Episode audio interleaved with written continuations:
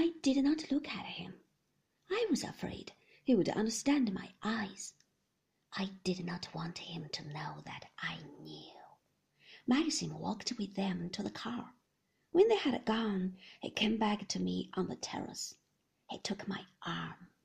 We stood looking down at the green lawns, towards the sea and the beacon on the headland. It's going to be all right, he said. I'm quite calm, quite confident. You saw how Julyan was at lunch and Frank. There won't be any difficulty at the inquest. It's going to be all right. I did not see anything. I held his arm tightly. There was never any question of the body being someone unknown, he said.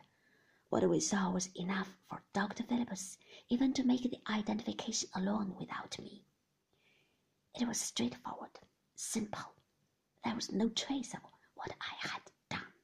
The bullet had not touched the bone.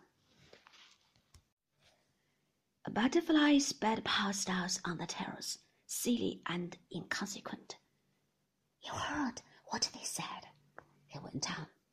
They think she was trapped there in the cabin. The jury will believe that at the inquest, too. Phillips will tell them so. He paused. Still, I did not speak. I only mind for you, he said. I don't regret anything else.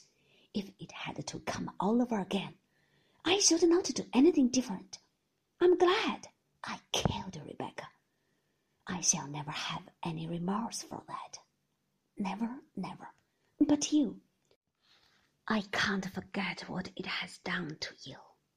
I was looking at you, think of nothing else all through lunch. It's gone forever. That funny, young, lost look that I loved. It won't come back again. I killed that too when I told you about Rebecca. It's gone in twenty four hours. You are so much older.